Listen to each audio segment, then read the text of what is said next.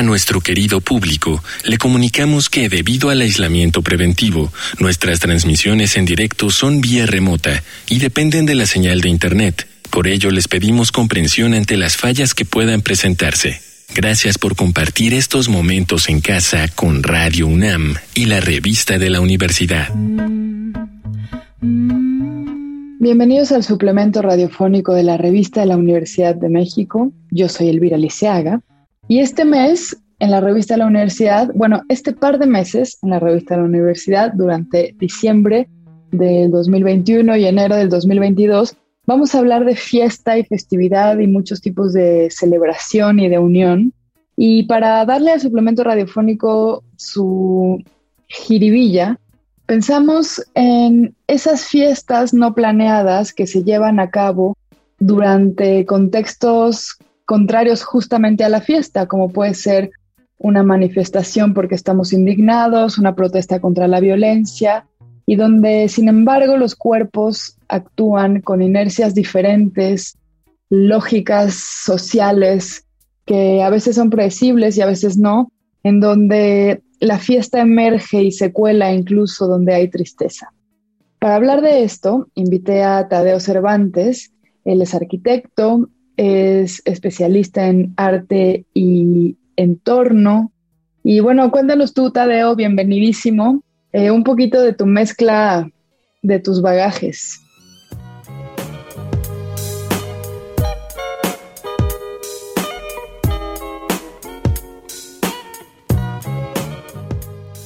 Muchas gracias, Elvira. Pues estudié arquitectura y, eh, posteriormente estudié, bueno, también estudié filosofía, pero no acabé, o sea, tronca como muchas cosas en mi vida. Y después estudié una especialidad en arte y entorno en la FAD. Y pues también estoy un poco vinculado con los derechos humanos, entonces un poco ese es mi bagaje. Oye, cuando me contabas que estudiaste una maestría en relación al arte y al entorno donde sucede el arte y cómo todo eso tiene una dimensión política, y no estoy segura si lo estoy diciendo bien, pero espero que sí. Cuéntame un poco cómo te relacionas tú personalmente con cómo los cuerpos interactúan en situaciones anómalas, como puede ser un concierto, como puede ser una manifestación, como puede ser una feria, ¿no? Esos lugares, no sé si públicos siempre, pero casi siempre abiertos, en donde se dan unas inercias muy distintas a las de la vida cotidiana, como en el trabajo, donde cada quien tiene su lugar, o en la eh, vida del home office, donde cada quien está encerrado en su casa con su Zoom, ¿no? Eh, ¿Por qué te empezó a interesar esto? Eh, pues me, me, gusta mucho la pregunta y creo que mencionas muchas cosas que me gustan. parte de las cosas que, digamos, estudio, por decir así, eres como esta serie de espacios y situaciones inesperadas para la ciudad, ¿no? O sea, y me gusta mucho que menciones el arte como, esta, como este punto de partida para la política, porque una de las aproximaciones que me gusta para pensar el arte es que una de las cosas que antecede a la política es al arte. O sea, una de las cosas que crea las condiciones materiales para que suceda y acontezca lo político es el arte, ¿no? Y por arte, yo creo que no habría que entender necesariamente o no del todo simplemente este tipo de manifestaciones que vemos como en los grandes museos, eh, en plan pinturas y esculturas, sino por arte creo que deberíamos empezar a entender también una especie de signos eh, sensibles que de repente acontecen en el espacio, ¿no? Que no tienen necesariamente ninguna finalidad, probablemente, o no de primer momento, más que marcar el espacio. Y cuando hablas justo de este tipo de manifestaciones eh, políticas, me podría, yo podría decir que entrarían de esta primera definición que quiero de pensar sobre arte, ¿no? Es decir, una serie como de marcajes que suceden en, digamos, en el lugar y que esos marcajes van a hacer que acontezca eso que es el territorio, ¿no? Eh, por ejemplo, ¿no? Eh, cuando sucede una, digamos, marcha, pues hay toda una serie de marcajes visuales en términos de la ciudad se ocupa de otra manera, ¿no? Y hay toda una serie de corporalidades que literal tienen marcas, pancartas, cosas escritas en los cuerpos, otras vestimentas, muchas veces llevan esculturas grandísimas de papel o, muchas cosas, ¿no?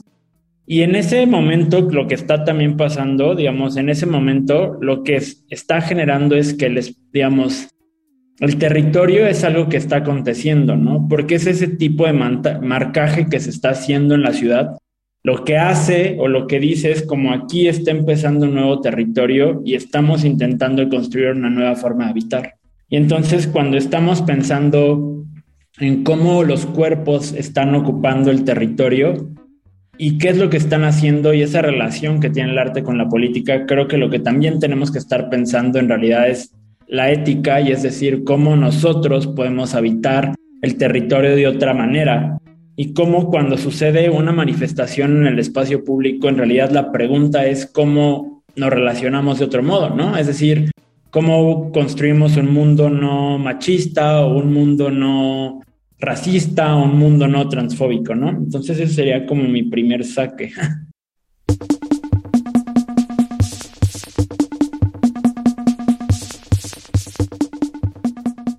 Me gusta muchísimo lo que dices de que el territorio es algo mucho más complejo que la extensión, digamos, de campo, de plaza, o del espacio en concreto físico que es y más bien pensarlo como algo que también son las personas y algo como que acontece. Me gusta mucho la idea también que dices de tomar el espacio en nombre de lo que sea que estemos queriendo decir o, queriendo proponer, ¿no? Estamos indignados por la violencia o estamos proponiendo una forma de vida igualitaria. Y en ese sentido, me gustaría preguntarte, en esta ocupación, en esta actividad de apropiación, y de reivindicación, ¿cómo observas que los cuerpos pasan de un estado de ánimo a otro, no? Yo he estado en manifestaciones en donde lloro de tristeza y luego estoy bailando de alegría. Y eso es algo que me cuesta a mí misma trabajo explicar.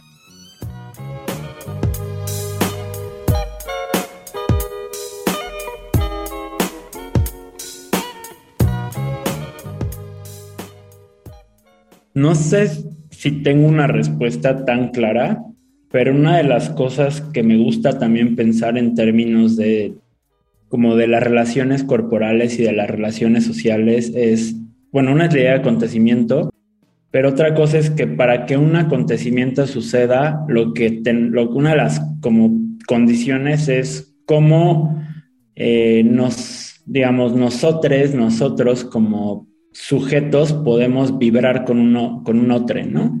Y entonces lo que permite que acontezca algún fenómeno de este caso es no solo el hecho de, es el hecho de que yo ya estoy vibrando con un otro que me conecta de cierta manera, ¿no? Y no solo estoy vibrando con un otro, sino estoy vibrando con muchas otras cosas ahí, ¿no? Me estoy conectando de cierta manera, me estoy afectando, ¿no? Esta palabra que creo que es como muy clásica ahorita cierto pensamiento político.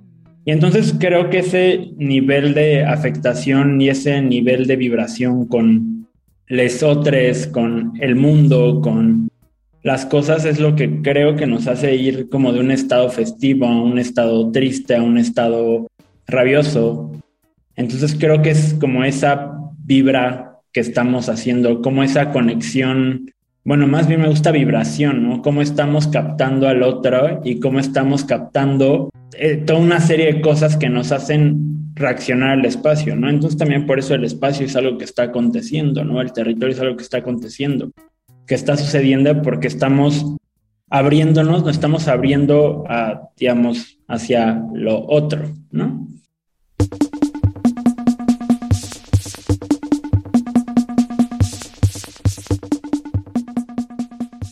Oye, y para terminar, dime una cosa, el artivismo, como lo concibes y como lo estudias, en este acontecimiento, ¿qué trascendencia tiene? En estos espacios en donde se toma un espacio determinado, como una plaza o una serie de calles en nombre de alguna reivindicación o alguna lucha, estos cuerpos en el espacio tienen una experiencia que es performática y que muchas veces eso es lo que es transformador. el presente, el acontecimiento del territorio, el acontecimiento de lo social y lo político, y que no siempre tiene una dimensión material, ¿no?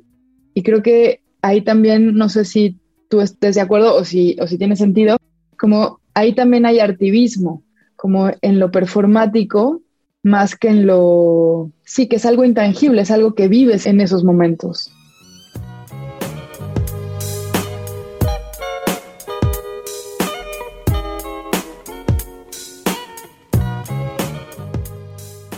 A mí me gusta pensar como que sí tiene cierta materialidad, es decir, hace algo en el cuerpo, ¿no? O sea, no, no, no, no, no es una cosa que está, o sea, entiendo por qué lo dices así, pero me gusta pensar que sí tiene cierta materialidad, ¿no? Ese tipo de acciones tienen repercusión en lo corpóreo, ¿no? O sea, cambian, modifican el cuerpo de cierta manera, ¿no? Como dices tú, lo alegran, eh, lo, lo, entristecen, lo enojan, digamos, toda una serie de manifestaciones que se expresan en, en, algo así corpóreo y material como es, digamos, las personas, ¿no? Me gusta pensar que sí tiene cierta materialidad y además que también tiene cierta materialidad en términos de pancartas, expresiones, eh, maneras en cómo se mueve el cuerpo, frases en las paredes, ¿no? Carteles, etcétera, ¿no?